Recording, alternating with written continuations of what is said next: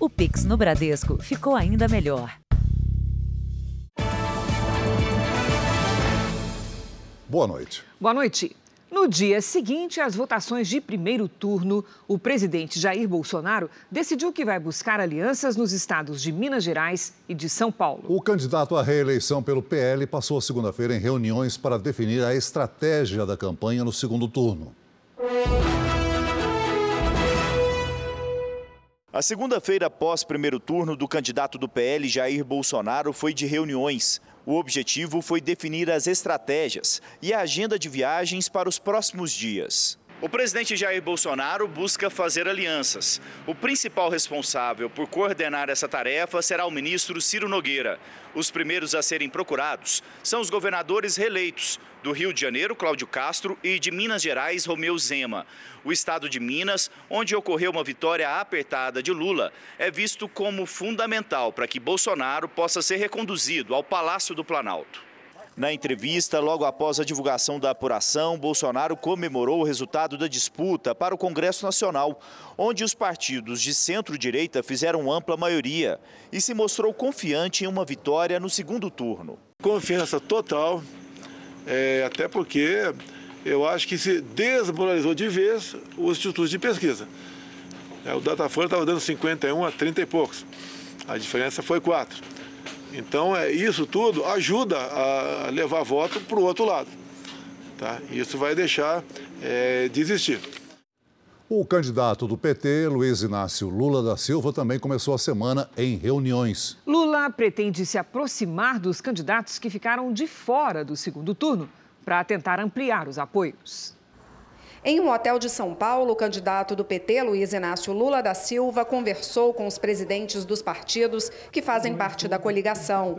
Com os coordenadores de campanha, Lula discutiu os acertos e erros durante o primeiro turno. Desses encontros, deve ser definido o rumo daqui para frente. A estratégia agora para o segundo turno é tentar ampliar apoios. Lula vai conversar com Simone Tebet esta semana e parte da equipe defende uma tentativa de aproximação com Ciro Gomes. O governador reeleito de Minas Gerais, Romeu Zema, declarou hoje que é impossível apoiar Lula no segundo turno. Ontem, assim que a apuração dos votos terminou, Lula falou à imprensa. Nós vamos ter que viajar mais, vamos ter que fazer mais ato público, mais comício, mais debate, vamos ter que conversar mais com as pessoas e vamos ter que convencer a sociedade brasileira daquilo que nós estamos propondo. Eu acho que a nossa presidenta tem uma tarefa importante que vai conversar com as outras forças políticas que disputaram as eleições. Veja também Conservadores surpreendem nas votações nos estados e para o Congresso. Erros grosseiros abalam a credibilidade de pesquisas eleitorais. Líder do governo vai apresentar projeto para punir institutos que errarem previsões. Mercado reage com otimismo a resultado do primeiro turno. Governo prepara anúncio de 13º a mulheres que recebem o Auxílio Brasil. Chuva de granizo cobre de gelo rodovia de Minas Gerais.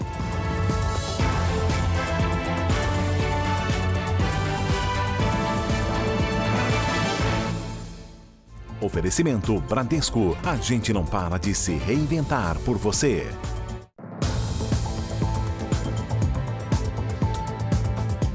Em São Paulo, o maior colégio eleitoral do país vai ter segundo turno entre os candidatos Tarcísio de Freitas, do Republicanos, e Fernando Haddad, do PT. O resultado das urnas encerra quase 30 anos de gestão do PSTB no estado. A apuração em São Paulo não foi tão rápida. A confirmação do segundo turno só veio depois das 8 e meia da noite. Ao contrário do que apontavam as principais pesquisas eleitorais, que davam o candidato do PT em primeiro lugar nas intenções de voto, Tarcísio de Freitas, do Republicanos, liderou durante toda a apuração. Tarcísio obteve 42,32% dos votos válidos, seguido de Fernando Haddad, com 35,70%. Ainda durante a noite, os dois candidatos falaram com a imprensa. O campo progressista está no segundo turno isso não acontece há 20 anos e nós temos a melhor proposta para disputar esse segundo turno. A gente esperava um bom resultado. É, obviamente o resultado foi, foi muito legal, foi maravilhoso. Assim, eu não tenho palavras para agradecer à população do estado de São Paulo. O estado de São Paulo tem 645 municípios. Tarcísio venceu em 499 cidades. Fernando Haddad em 91, entre elas a capital. O atual governador apareceu em terceiro lugar. Ele venceu em 52 cidades. Rodrigo Garcia ficou com 18,75% dos votos válidos. A votação desse domingo tem uma consequência imediata para a política de São Paulo.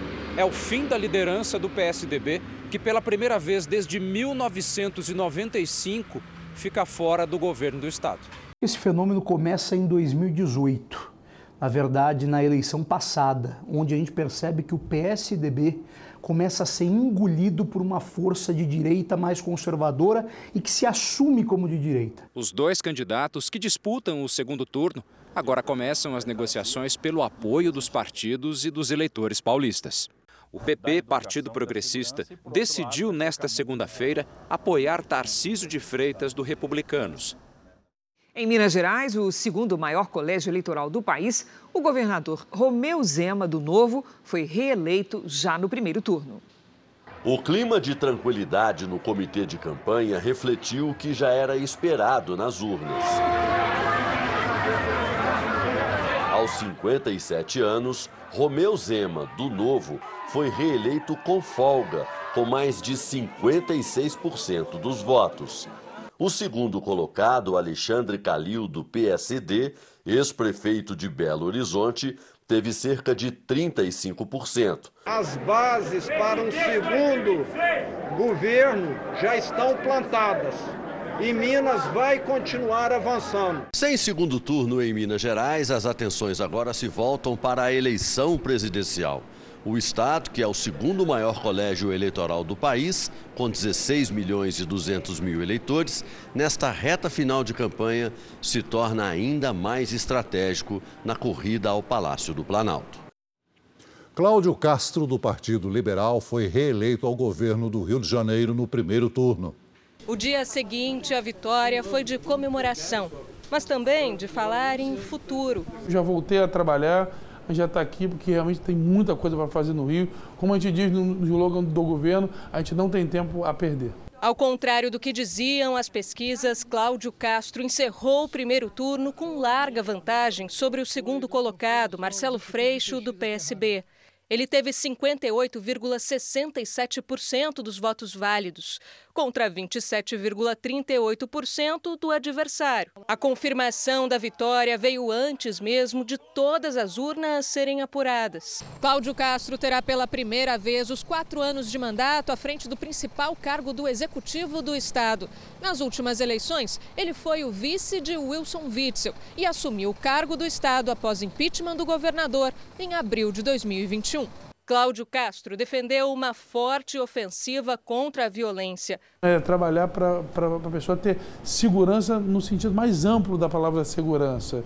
Segurança de ter um emprego, segurança de ir e vir, segurança de não chover e cair, e cair tudo, que a gente possa realmente dar uma vida digna para cada morador do, do Rio de Janeiro.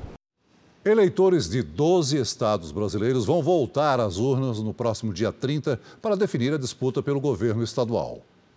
No sul, haverá segundo turno em Santa Catarina e no Rio Grande do Sul. No sudeste, os eleitores do Espírito Santo e de São Paulo vão voltar às urnas. Na região centro-oeste, o embate vai ocorrer em Mato Grosso do Sul. No nordeste, cinco estados terão o segundo turno: Paraíba, Pernambuco, Bahia, Alagoas e Sergipe. Já no norte do país, a disputa vai acontecer no Amazonas e em Rondônia. Cinco ex-ministros do governo Bolsonaro foram eleitos senadores. O atual vice-presidente da República, Hamilton Mourão, também garantiu uma vaga no Senado. Se fosse pelas pesquisas, teria sido uma derrota meteórica. Mas o astronauta Marcos Pontes, do PL, superou as previsões e foi eleito senador por São Paulo com mais de 10 milhões de votos. O ex-ministro da Ciência e Tecnologia teve 49% do eleitorado. Não vou ficar focado na pesquisa, eu vou ficar focado nas pessoas. Eu continuei a fazer meu trabalho, e teve o resultado que você viu aí, né? Que foi uma coisa muito boa. O ex-ministro Marcos Pontes não foi o único senador eleito ligado a Bolsonaro. A ex-ministra da Mulher, Família e Direitos Humanos, Damares Alves, foi eleita pelo Distrito Federal e o vice-presidente Hamilton Mourão pelo Rio Grande do Sul, todos com quase metade dos votos do eleitorado dessas regiões. Tanto Damares quanto Mourão são do Republicanos. A gente instaura aqui em Brasília um novo tempo. A política da proposta, da ideia, a política da boa vizinhança, a política do não ataque. Mostrou a intensidade do apoio da população gaúcha às nossas propostas e, em particular, vamos dizer assim, ao nosso governo, o governo do presidente Bolsonaro. Os ex-ministros Sérgio Moro, do União Brasil, Tereza Cristina, do PP, e Rogério Marinho, do PL, também foram eleitos para o Senado. Moro recebeu 33% dos votos no Paraná.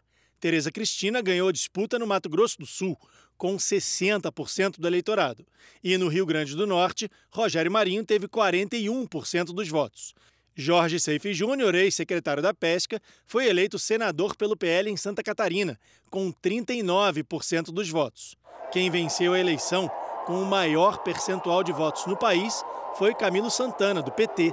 Ele conquistou 69% do eleitorado no Ceará.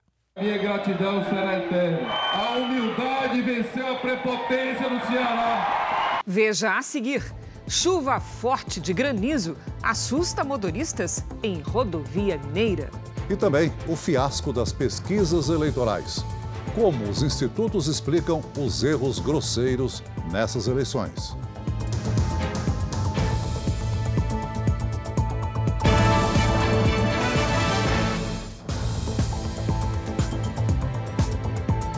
Uma forte chuva de granizo atingiu a BR-381 na região de São Gonçalo do Sapucaí, em Minas Gerais. O temporal durou aproximadamente 20 minutos e parte da pista ficou coberta de gelo. A concessionária responsável pela rodovia disponibilizou veículos operacionais com funcionários que informaram aos motoristas sobre o mau tempo e aconselharam a redução de velocidade. Nenhum acidente foi registrado. A Prefeitura de São Gonçalo do Sapucaí decretou situação de calamidade por conta dos estragos causados pelo granizo. E não é apenas essa chuva de granizo. A semana começa com temporais no Sudeste, Centro-Oeste e Norte do país. Hora de saber como é que vai ficar o tempo com a Lidiane Sayuri. Boa noite, Lídia. Esse, esse, granizo lá em Minas assustou meus tios lá em São Gonçalo. Sim, assustador, né? Tão pouco tempo e muito estrago. Boa noite, Cris, para você. Oi, Celso, boa noite. Boa noite a todos que nos acompanham. Seguimos com tempo bastante instável na maior parte do país. Pelas imagens de satélite, observamos muita nebulosidade sobre o Sudeste. Uma frente fria influencia o tempo nesta terça-feira e provoca chuva pelo Sudeste, com risco de temporais entre São Paulo e Minas Gerais, no interior do Rio de Janeiro e na maior parte do Centro-Oeste. Na região norte, o calor e a umidade causam chuva isolada. Nas áreas mais altas do Rio Grande do Sul, chance de geada logo cedo. Nas áreas claras do mapa, o tempo fica firme. No litoral do Nordeste, os ventos que sopram do mar favorecem chuvas rápidas. Em Curitiba, tempo encoberto com máxima de 18 graus e chuva fraca logo cedo e também no fim do dia. No Rio de Janeiro, risco de chuva forte com 23. Em Campo Grande faz 30. Em Aracaju, 29 e em Palmas até 39. Em São Paulo, terça-feira, nublada, com chance de garoa e até 19 graus. Aí na quinta-feira, voltam os temporais. Tempo delivery para o Fernando de Mogi das Cruzes, São Paulo. Vamos lá, Celso. Oi, Fernando. Olha, os próximos dias serão marcados por muita nebulosidade com temporal na quinta-feira. Nesta terça, máxima de 18, com chance de garoa a qualquer hora. Peça você também a previsão personalizada para qualquer cidade do Brasil e do mundo. A gente espera a sua mensagem pelas redes sociais com a hashtag você no JR. Cris, Celso. Obrigada, Lid. Até amanhã, Lid. Até. O governo federal deve anunciar ainda neste mês o pagamento de uma parcela adicional do Auxílio Brasil às mulheres cadastradas no programa. O benefício extra valeria a partir de 2023 e funcionaria como um décimo terceiro. A data do anúncio ainda não foi definida. A ideia é pagar os 600 reais do auxílio a todas as mulheres que recebem o benefício. Para o ano que vem, o governo pretende manter o valor com recursos arrecadados a partir da taxação de lucros e dividendos de quem ganha acima de 400 mil reais por mês. Mais de 123 milhões de brasileiros foram às urnas em todo o país. O dia da eleição foi de filas, o que atrasou a totalização dos votos. Desde cedo, longas filas se formaram nas principais sessões de votação em todo o Brasil. Em São Paulo, Rio de Janeiro e Minas Gerais, os maiores colégios eleitorais do país, várias sessões encerraram a votação depois das nove da noite, o que atrasou a totalização no Tribunal Superior Eleitoral. Apesar dos mais de 123 milhões de brasileiros que foram às urnas, o índice de abstenção foi maior que em 2018. Mais de 32 milhões de eleitores não votaram, quase 21%. Votos nulos e brancos chegaram a quase 5% do total. Mais de 3.200 urnas foram substituídas, o que representa 0,6% do total de equipamentos. A sociedade brasileira demonstrou a sua grande maturidade democrática.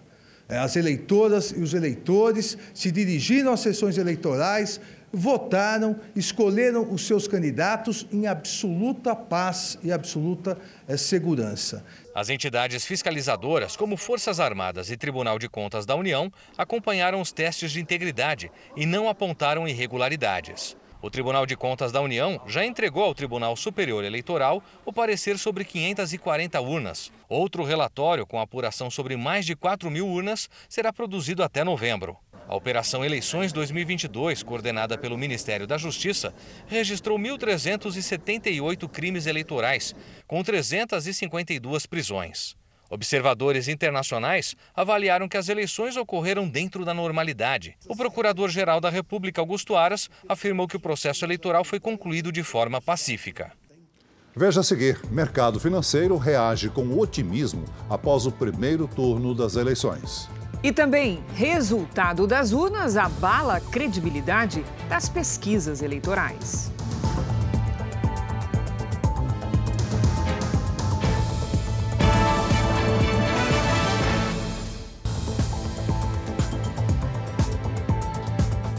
32 crianças estão entre as vítimas da briga entre torcedores de futebol na Indonésia. Ao todo, 125 pessoas morreram. A confusão aconteceu na noite de sábado, depois que torcedores invadiram o gramado do estádio após a derrota de um dos times. A polícia disparou bombas de gás, o que provocou correria nas arquibancadas. Segundo autoridades, muitas vítimas morreram pisoteadas ou até mesmo asfixiadas. O chefe da polícia da região deixou o cargo e nove agentes foram suspensos. Na Ucrânia, forças militares recuperaram regiões das áreas anexadas na semana passada pela Rússia. Em Kherson, forças ucranianas assumiram o controle de assentamentos. Já em Donetsk, a cidade de Liman foi reconquistada no domingo. Hoje, o ministro das Finanças russo anunciou que vai usar parte do orçamento do país para apoiar as regiões anexadas. Mas o total de recursos não foi divulgado. Um cientista sueco venceu hoje o Prêmio Nobel de Medicina. Svante Pebo sequenciou o DNA do homem de Neandertal que viveu na pré-história Segundo o comitê, a pesquisa explica as diferenças genéticas entre os seres humanos e os ancestrais já extintos. Um caminhão desgovernado atingiu sete carros e duas motos hoje em uma ladeira na zona sul de São Paulo. De acordo com a Polícia Militar, no momento do acidente, o veículo era usado para guinchar um trator. De repente, começou a descer a rua. O motorista não estava ao volante. Apesar do susto e do estrago, ninguém ficou ferido. Entre os brasileiros que moram no exterior, Lula venceu com 47% dos votos válidos. Jair Bolsonaro ficou com 41%. Quase 700 mil eleitores estavam aptos a votar fora do Brasil. Mas os cidadãos brasileiros que vivem no exterior poderiam escolher apenas o presidente da República. A apuração oficial indicou que Lula venceu em 79 cidades, enquanto Bolsonaro foi o mais votado em outras 44. Na América Latina, o petista levou a melhor em sete países. Com exceção do Uruguai, todos são comandados por governos de esquerda. Já Bolsonaro conquistou o eleitorado de 12 dos países vizinhos.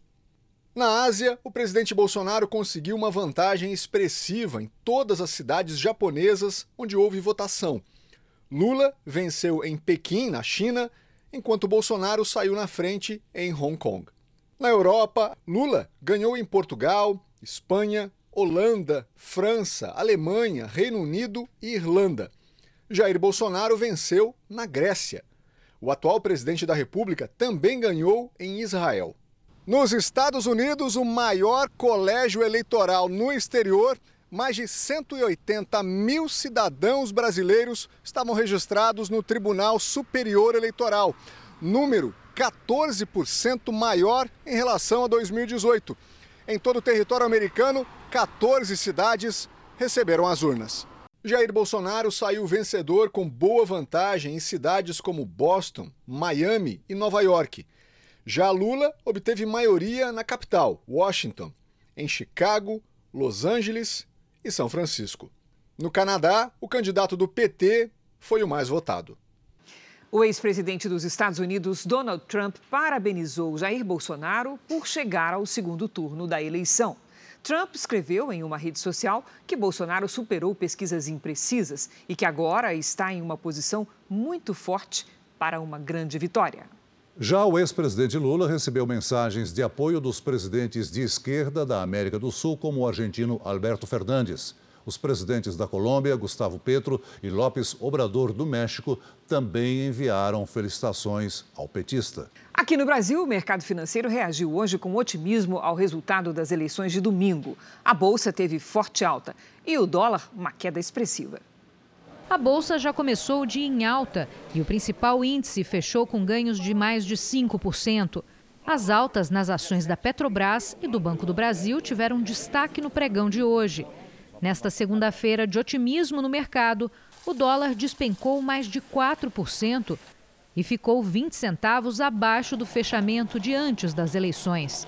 A moeda americana fechou o dia em R$ 5,17. Segundo analistas, o mercado financeiro reagiu positivamente à formação de um Congresso mais conservador e que apoia uma agenda liberal da economia. O mercado financeiro amanheceu mais otimista, né? Gostou do resultado que a gente observou ontem no primeiro turno das eleições, principalmente por conta da, da, da vitória do governo, né? Da situação em relação às bancadas do Congresso.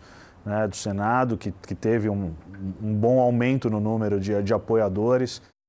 O Rio Grande do Sul terá segundo turno para governador. A disputa será entre Onix Lorenzoni, do PL, e Eduardo Leite, do PSDB.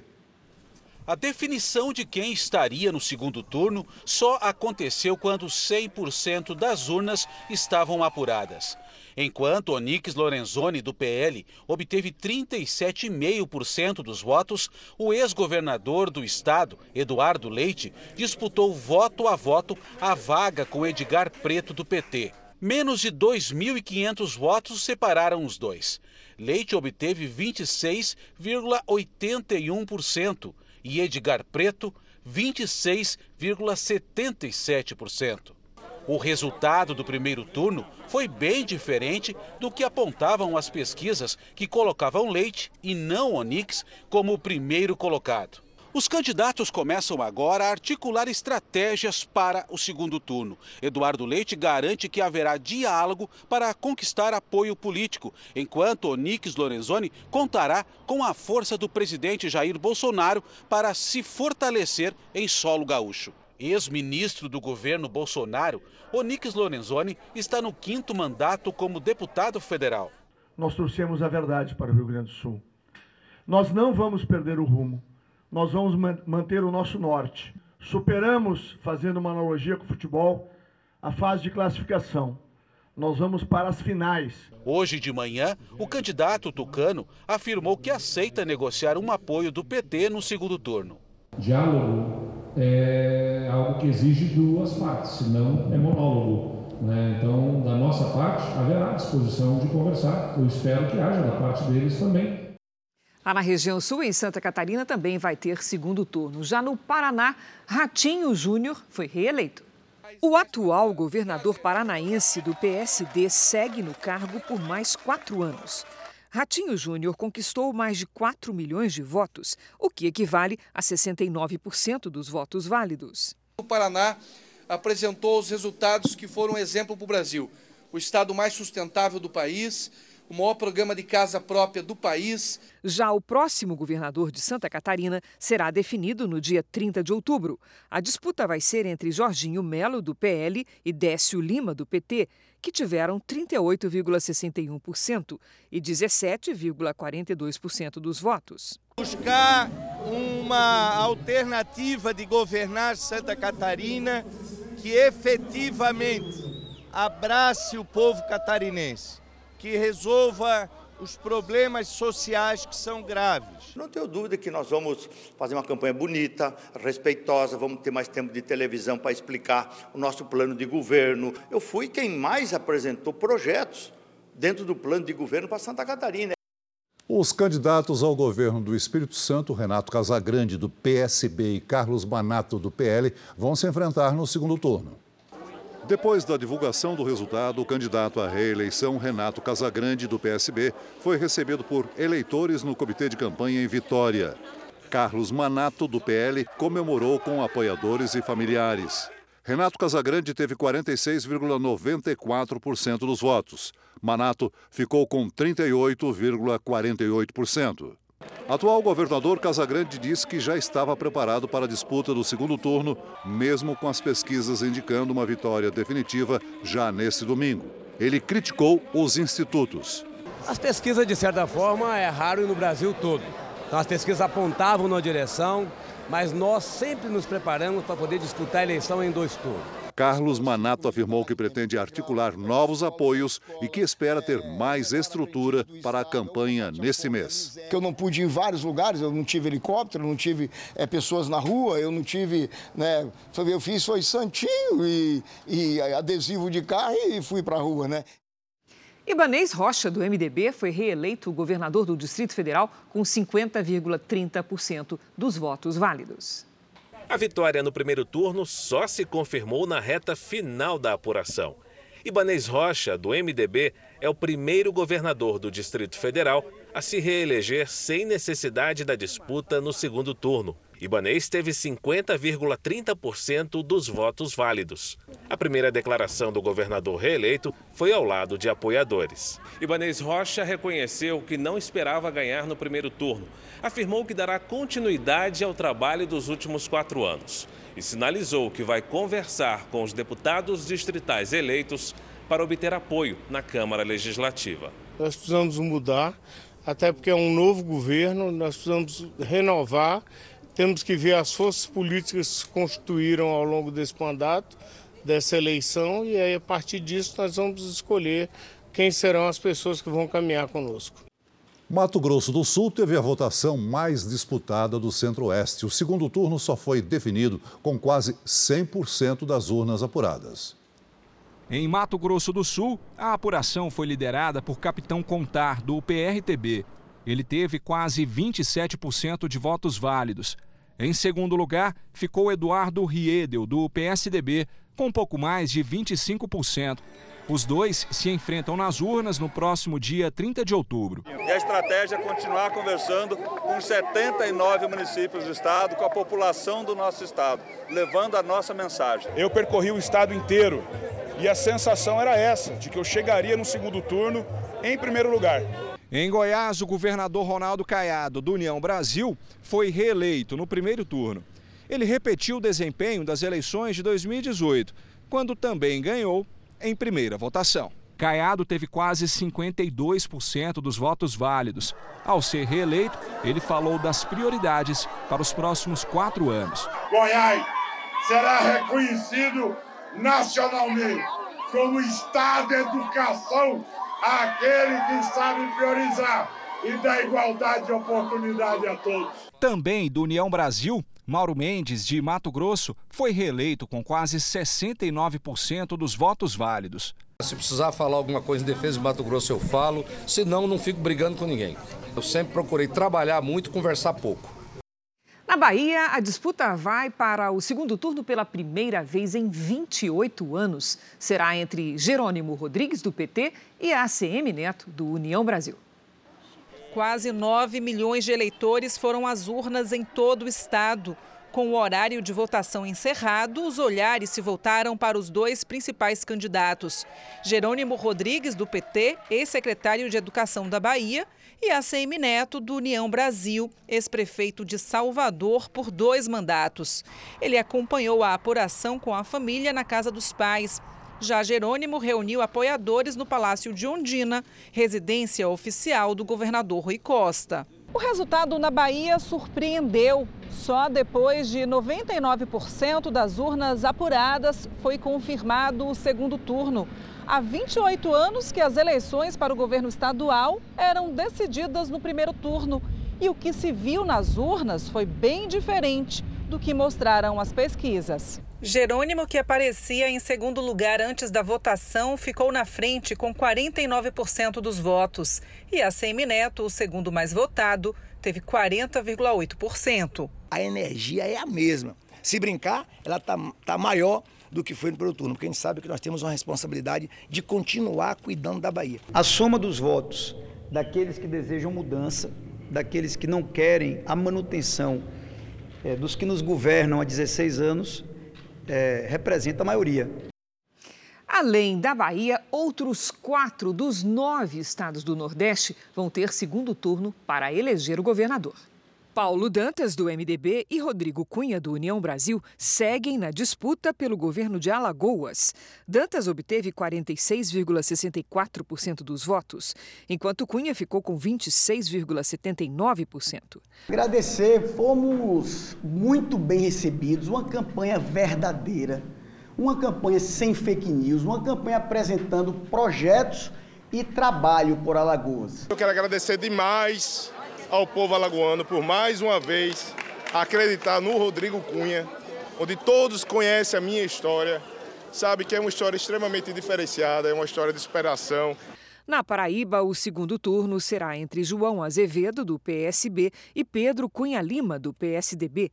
Azevedo teve 39,65% dos votos e Pedro, 23,9%. Nós vamos continuar fazendo uma campanha limpa, uma campanha que é propositiva, uma campanha que é baseada em projetos e propostas, jamais tentando destruir perfil, história de quem quer que seja. Agradecimento. Num instante em que tanta gente desacredita da política, despertar um sentimento de esperança tem um significado relevante. A eleição estadual também continua em Pernambuco, onde Marília Reis, do Solidariedade, foi escolhida por 23,97% dos eleitores e Raquel Lira, do PSDB, por 20,58%. Segundo turno também em Sergipe, Rogério Carvalho, do PT, e Fábio, do PSD, avançaram. O petista com 44,7% e Fábio com 38,91%. Dois governadores foram reeleitos e dois eleitos no primeiro turno. No Ceará, Eumano de Freitas, do PT, se elegeu com 54,02% dos votos. Agradecer ao povo do Ceará por esse resultado absolutamente extraordinário, a meu ver, de reconhecimento de tudo que tem sido feito no Ceará nos últimos anos. Rafael Fonteles, do PT, recebeu 57,17% dos votos e está eleito no Piauí. É muita felicidade, muita gratidão a Deus, que é responsável por tudo, e ao povo do Piauí por confiar um jovem de marinheiro de primeira viagem, uma votação nessa magnitude. Fátima Bezerra, do PT, foi reeleita governadora do Rio Grande do Norte. Ela obteve 58,31% dos votos. Reeleição também no Maranhão, onde Carlos Brandão, do PSB, recebeu o voto de 51,29% dos eleitores. O governador Helder Barbalho, do MDB, foi reeleito com larga vantagem no Pará. Barbalho recebeu mais de 70% dos votos. O principal adversário dele, Zequinha Marinho, do PL, alcançou 27%. Depois de divulgado o resultado da eleição, o governador Helder Barbalho e a família vieram aqui para este palco na região central de Belém. Aqui foi feita a festa da vitória junto com milhares de apoiadores. Essa foi a primeira vez na história do Pará que um governador venceu a eleição no primeiro turno. Para o governador de 43 anos, a eleição em primeiro turno significa que a população acredita na gestão do MDB para melhorar a vida dos paraenses. Se por um lado a mensagem é nós acreditamos no projeto, nós aprovamos o projeto, mas por outro lado a população manda uma mensagem de dizer, olha, nós estamos confiando em ti fazer muito mais pelo Pará.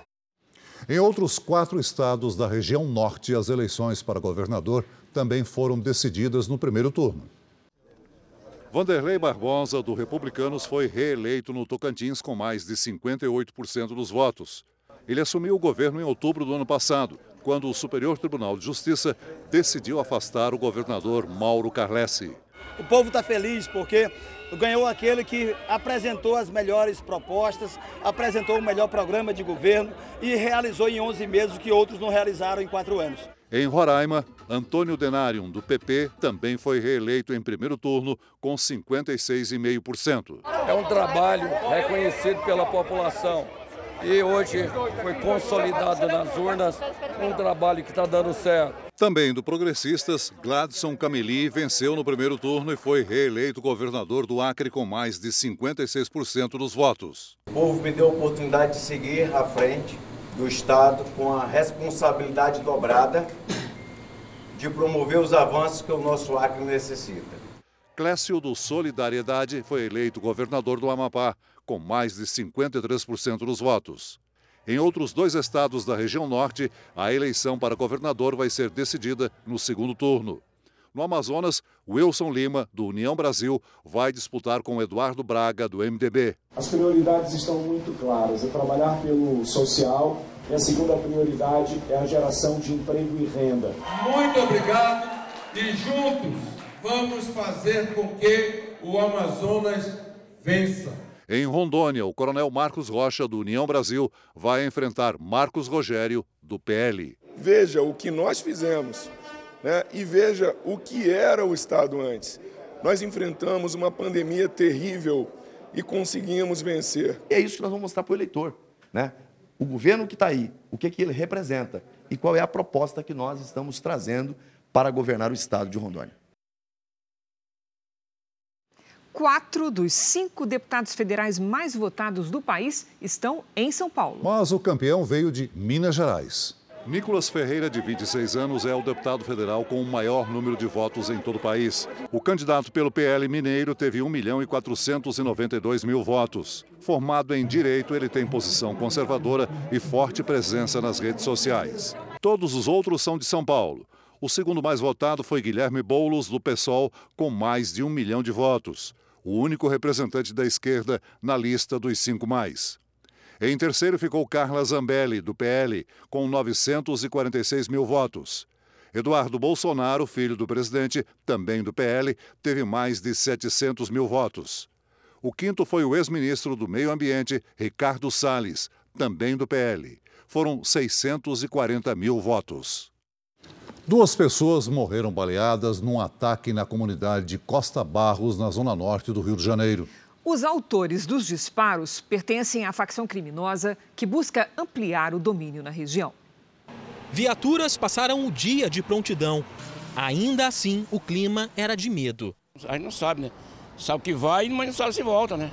Criminosos fortemente armados causaram pânico na comunidade durante a madrugada. Sai da rua! Segundo moradores, uma multidão participava de um encontro de motociclistas. Houve corre-corre. Os feridos foram socorridos por quem estava no local. As imagens mostram uma das vítimas sendo carregada. Da janela, moradores escutavam o tiroteio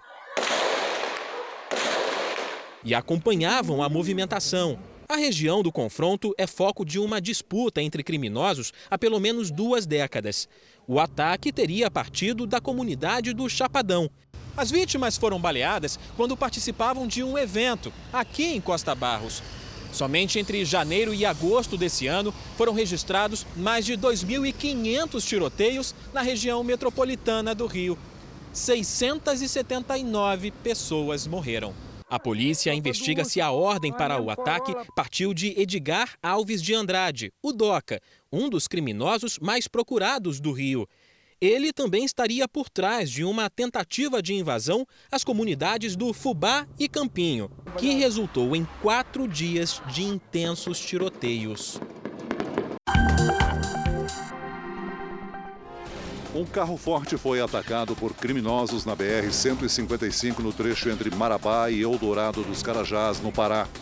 Os ladrões obrigaram os seguranças a deixar o veículo e usaram dinamite para explodir o cofre. O valor roubado não foi divulgado. Um vigilante ficou ferido depois de sair atingido por estilhaços.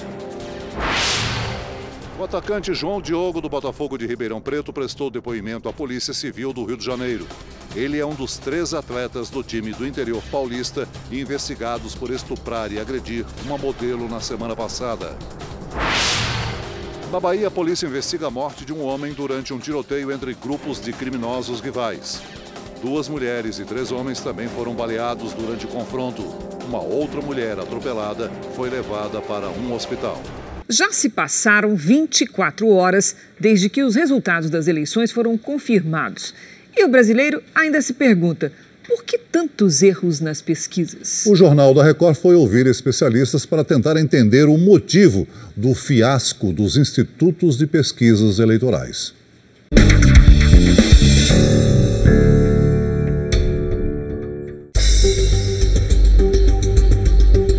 Começo ao fim da apuração, números muito diferentes dos projetados até a véspera das eleições, erros grosseiros em evidência que colocam em xeque a credibilidade dos institutos de pesquisa.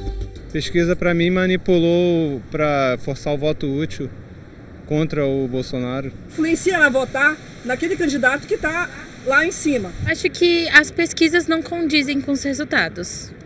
O resultado das urnas surpreendeu o eleitor, que durante semanas foi bombardeado com pesquisas que mostravam uma liderança folgada do candidato Luiz Inácio Lula da Silva em relação ao presidente Jair Bolsonaro, inclusive com uma possível vitória ainda no primeiro turno. Nove institutos divulgaram pesquisas de intenção de voto entre os dias 28 de setembro e 1 de outubro. Todos erraram acima da margem de erro.